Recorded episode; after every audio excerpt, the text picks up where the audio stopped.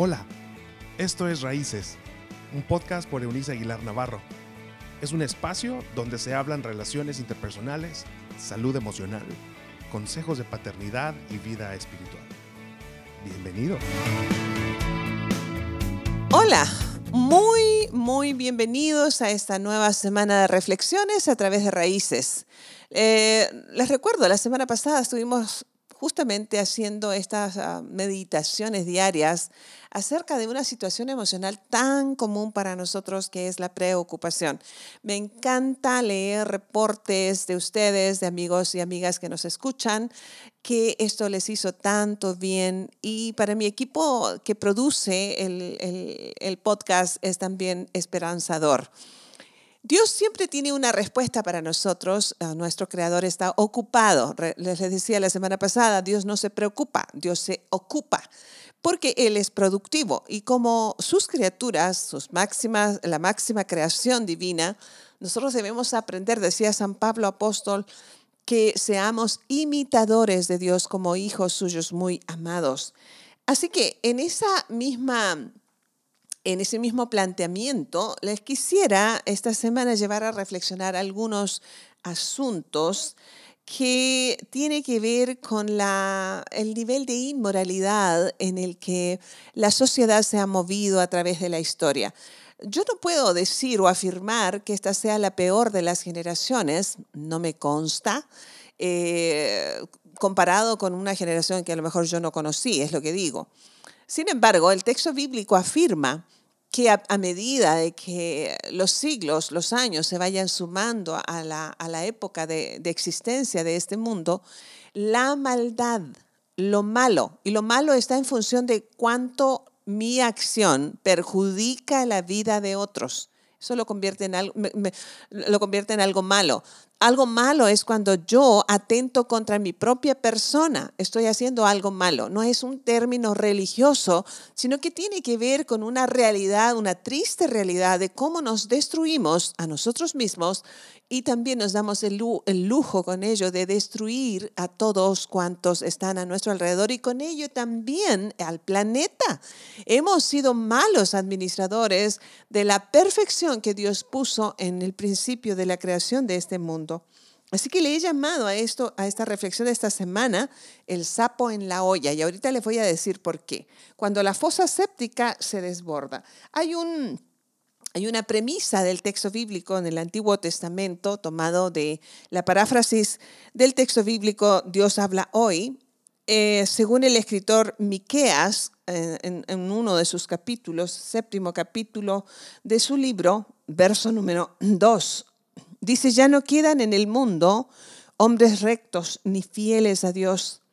Todos esperan el momento de actuar con violencia los unos a los otros se ponen trampas. Quiero recordarle que esta lectura eh, son palabras que se dijeron y se transcribieron hace muchísimos siglos atrás. Y parece que se escribieron esta mañana, al comienzo de este día. Ah, les, ah, vuelvo a leer el texto. Ya no quedan en el mundo hombres rectos ni fieles a Dios todos esperan el momento de actuar con violencia los unos a los otros, se ponen trampas. Algo tan común que por ser común no quiere decir que esté bien. Eh, cuando una acción se vuelve común, terminamos por aceptarla. Sabes que eso es lo que ha pasado en nuestra manera de hacer la vida. Yo lamento eso. Es como el vocabulario, ¿sabe? Empezamos a usar mucho un modismo de tal manera que alteramos la gramática este, de, un, término eh, en nuestro, por hablar de nuestro idioma en español. Sucede en cualquier otro idioma. Eh, lo usamos tanto que luego ah, las autoridades que tienen que regir las cuestiones de nuestro lenguaje terminan por acuñar ese término. No necesariamente porque esté bien, sino porque el uso es demasiado común. Y lo común no quiere decir que sea correcto. Y lo correcto está en función de una serie de valores. ¿Se fija? Eh, es interesante que vivamos en una, temporada de, la vida de este planeta, en esta generación, en este mundo, en la que las personas dicen, bueno, lo que, es, lo que es bueno para ti no tiene que ser para mí, lo que es malo para ti no tiene por qué ser malo para mí, ah, en esta época de la relatividad, permítame decirle que si usted tiene una empresa, si usted tiene un negocio, si usted tiene una familia, va a necesitar que haya un concepto del bien y el mal Ah, de lo correcto o incorrecto muy, muy claro en un socio o en un cliente o en un trabajador o en un administrador de su negocio o de lo que quiera que está administrando, ¿sabe? Sea, les digo, la familia o un negocio sencillo o una gran empresa. Usted va a requerir una persona con principios y valores que cuide su propiedad, eh, la suya, como si fuera la propiedad de este trabajador o administrador. De las heridas emocionales más graves en el alma del ser humano está la traición por ejemplo, la falta que nosotros tenemos de respeto a la opinión de los demás nos ha llevado a grandes y absurdas guerras guerras mundiales, guerras en ciertas zonas de, eh, del orbe, pero también las guerras en los hogares, las batallas en las relaciones interpersonales. Todo esto nos está revelando que el sapo se quedó en la olla. ¿Sabe? Vamos a procurar en estos días llevarnos a recapacitar respecto de la maldad escondida en el interior de todo ser humano. Yo no soy la excepción, usted no es la excepción todos nosotros eh, tenemos una tendencia natural. No, no me importa quién es usted en el sentido de si usted es una autoridad espiritual o dirige un grupo muy grande o es usted eh, una persona que tiene muchísimos títulos académicos o es usted una persona con muchísimos recursos financieros o es usted una persona muy exitosa. Ah, digamos que el, concepto de, de éxito depende ahora sí de lo que usted considere que es éxito. Sin embargo, si usted eh, recapacita, usted y yo tenemos una tendencia natural hacia hacer lo malo. Es decir, si yo tengo la oportunidad de perjudicar a otra persona por un beneficio personal, ah, es interesante que terminamos haciéndolo. Ah, criticamos mucho a estos de los ladrones de cuello blanco, que son las personas en autoridad, que se quedan con los recursos de una nación, por ejemplo, que se aprovechan de sus ah, puestos públicos ah, en la política y demás. Pero nosotros no somos mejores, permítame decirle.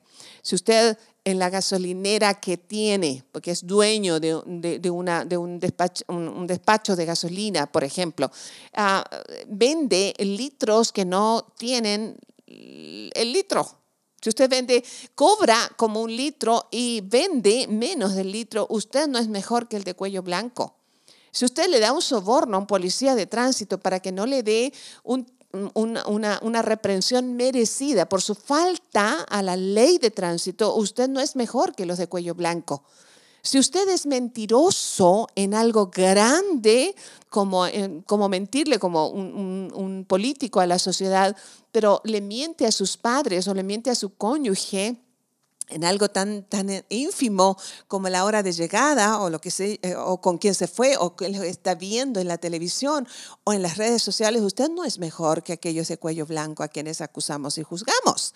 Todos tenemos la misma tendencia. Y según el texto bíblico, no hay pecado, o sea, este errar al blanco, no hay uno que sea más grande que otro. Delante de nuestro Creador, una cuestión que nosotros consideramos ínfima es del mismo tamaño y color que alguien que asesina o que hace un gran robo, ah, que hace mucho ruido en su mal este, las consecuencias son la diferencia, ¿sabe? Yo lamento por quienes violentan a los niños. ¡Qué terrible! Qué cosa tan vergonzosa para la sociedad saber que estamos en medio de, unas, de un mundo que se aprovecha de los niños y los violenta sexualmente o los asesina, o aquellos padres infames que golpean a sus hijos hasta deformarles, o aquellos que tratan a las mujeres como eh, moneda de cambio, o que trafican para ah, droga para poder hacerse ricos mientras destruyen ah, la vida de millones a su alrededor.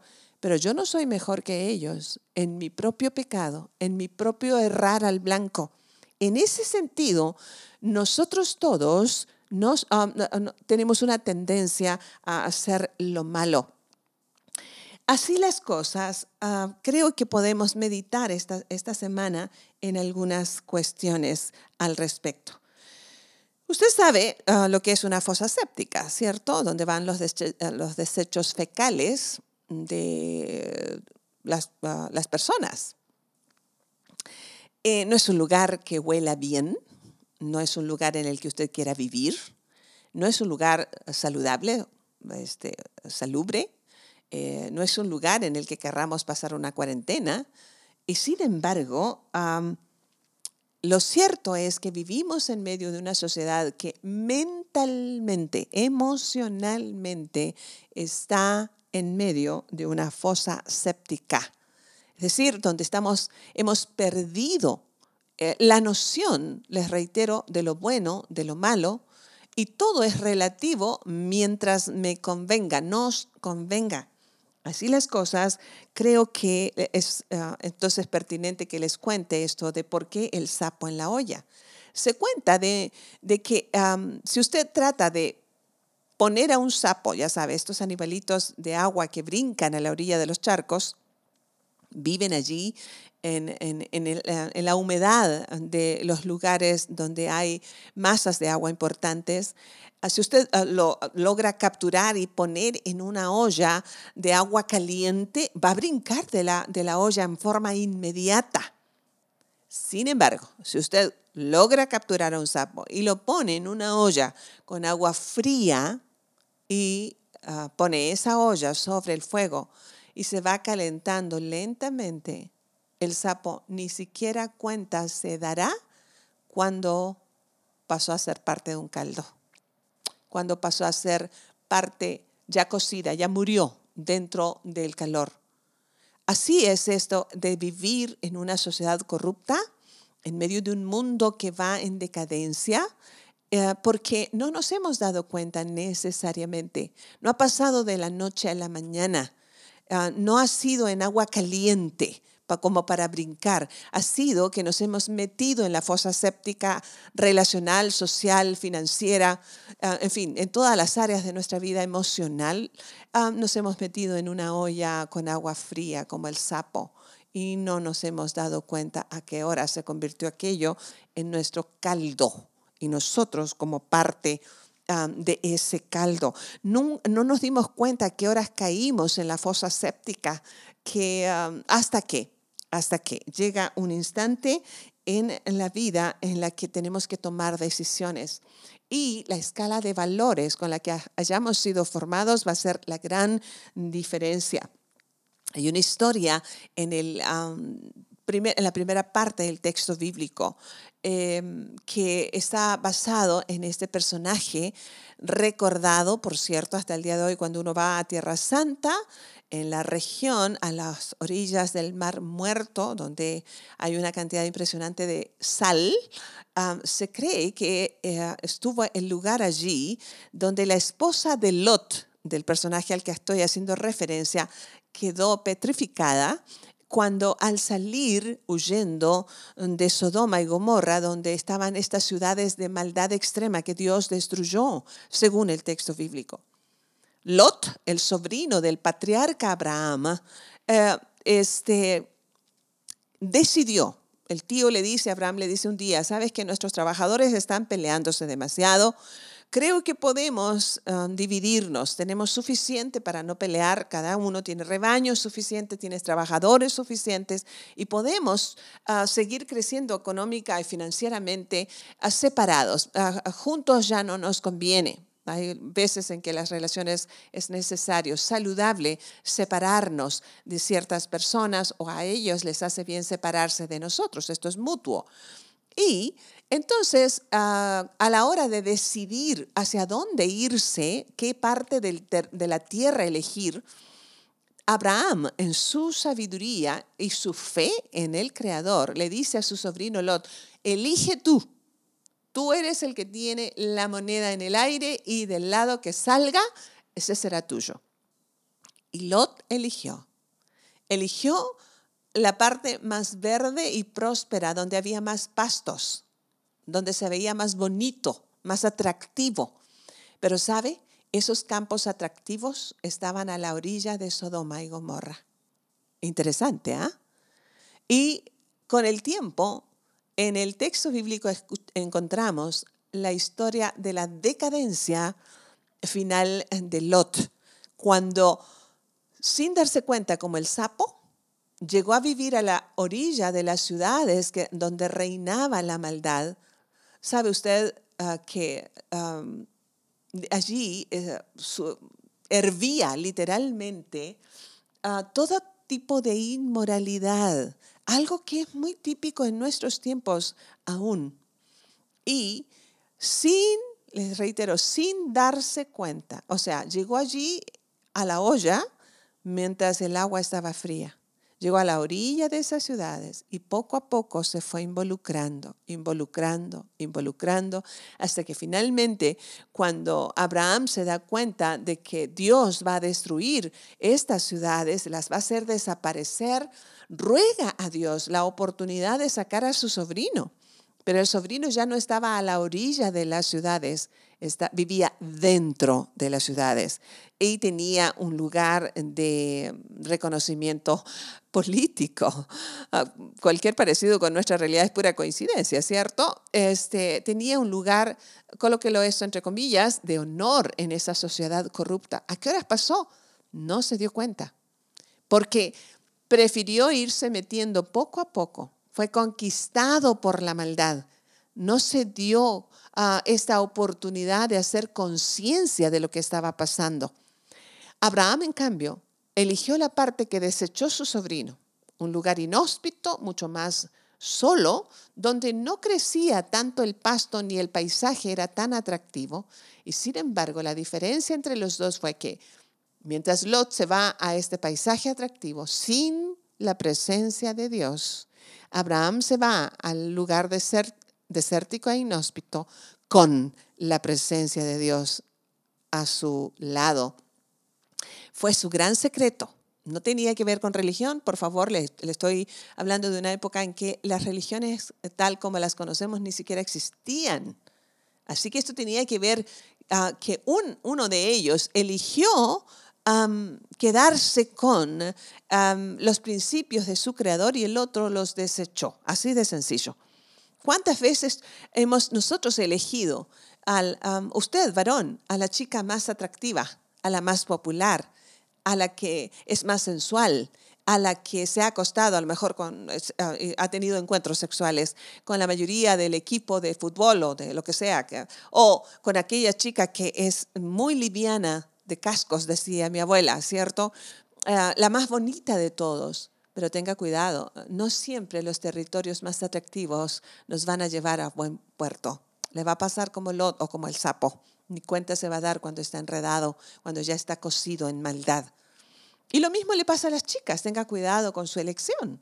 Ah, puede ustedes elegir estar buscando a un buen partido, eso póngalo por favor también entre comillas, no sé qué significa necesariamente ah, cuando la gente dice, por ejemplo, que un chico o una muchacha son de buena familia, también la mía.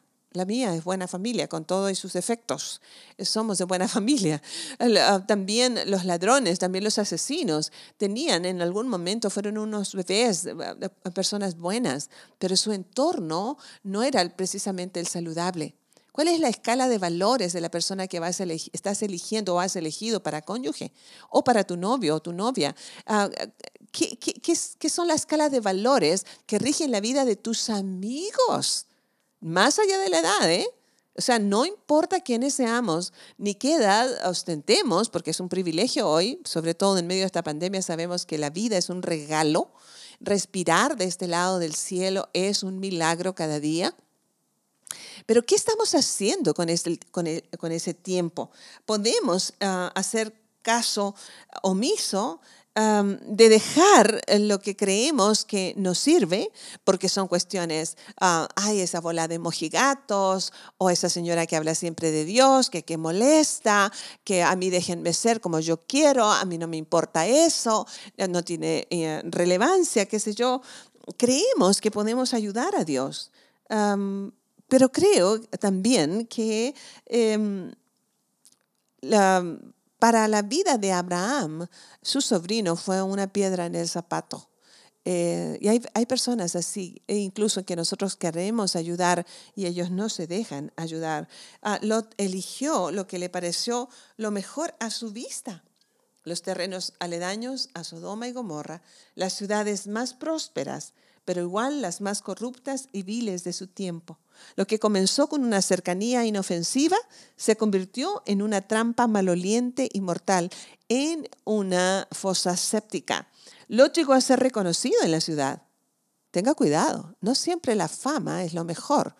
Eh, verifique a sus estrellas este, del mundo del espectáculo. a riesgo de que esto suene a juicio, que no es el caso, sino es un comentario, verifique más allá del talento. Yo no puedo evitarlo personalmente, Eunice, simplemente así a rajatabla. No puedo dejar de analizar la vida detrás de una voz preciosa. No puedo dejar de analizar la vida personal detrás de un gran orador. No me importa, la religión me tiene sin cuidado. Si es un pastor evangélico muy famoso, si es un sacerdote extraordinario en, su parroquia, si es un líder mundial espiritual o si es un sencillo hombre de, una pequeña aldea, eh, la persona detrás de la fama, estando en su casa, con su familia, en el manejo de las finanzas ajenas, cómo maneja el poder, todas esas cosas nos van a revelar si hay un sapo en la olla o en la olla de agua fría o un sapo que con la suficiente capacidad de descubrir que el agua está muy caliente, que la fosa séptica es maloliente y brinca de allí. Lot entró a, a una ciudad para influenciar, pero se permitió ser influenciado. Tenga cuidado cuando usted dice, yo voy con mis amigos, al cabo yo no practico lo de ellos. Tenga mucho cuidado. Eso es una posible olla donde el sapo terminará cocinado. La fosa séptica a Lot lo rebasó. Perdió sus convicciones, perdió su moral, se olvidó de Dios y se dejó envolver por el entorno pecaminoso y se cubrió de una bajeza, la bajeza, fíjese bien, de la oscura inmoralidad del entorno en el que decidió irse. Estuvo a punto de morir contaminado. Eh, ¿Sabe cuál es la prueba más grande de esa contaminación en la vida de Lot, en la historia del texto bíblico? Fue cuando a la hora de ofrecer a sus hijas a un par de desconocidos, no tuvo miramiento. ¿Quién, ah, un padre saludable eh, mentalmente, emocionalmente, alguien con salud mental, va a decirle a un par de desconocidos, te ofrezco mis hijas? O sea, a, los maleantes de la ciudad, este, les ofrezco, hagan con ellas lo que quieran. Por eso no es raro que una vez que pasaron la contingencia y lograron salvaguardarse fuera de Sodoma y Gomorra, las hijas no tuvieron miramientos en tener relaciones sexuales con su padre, las hijas de Lot. Si no valían nada para él, él tampoco valía nada para ellas. Así que de allí nacieron pueblos que fueron enemigos de los hebreos el resto de su historia. Nuestras, nuestras decisiones eh, van a tener consecuencias a corto, mediano y largo plazo, le guste o no a usted escuchar esto. Por lo tanto, creo que nuestros caminos, nuestras elecciones y nuestras decisiones no necesariamente em, tendrían que llevarnos a buen puerto. Ah, verifiquemos esta semana qué estamos haciendo con lo que Dios nos ha dado. Tenemos un origen divino. Actuemos en consecuencia.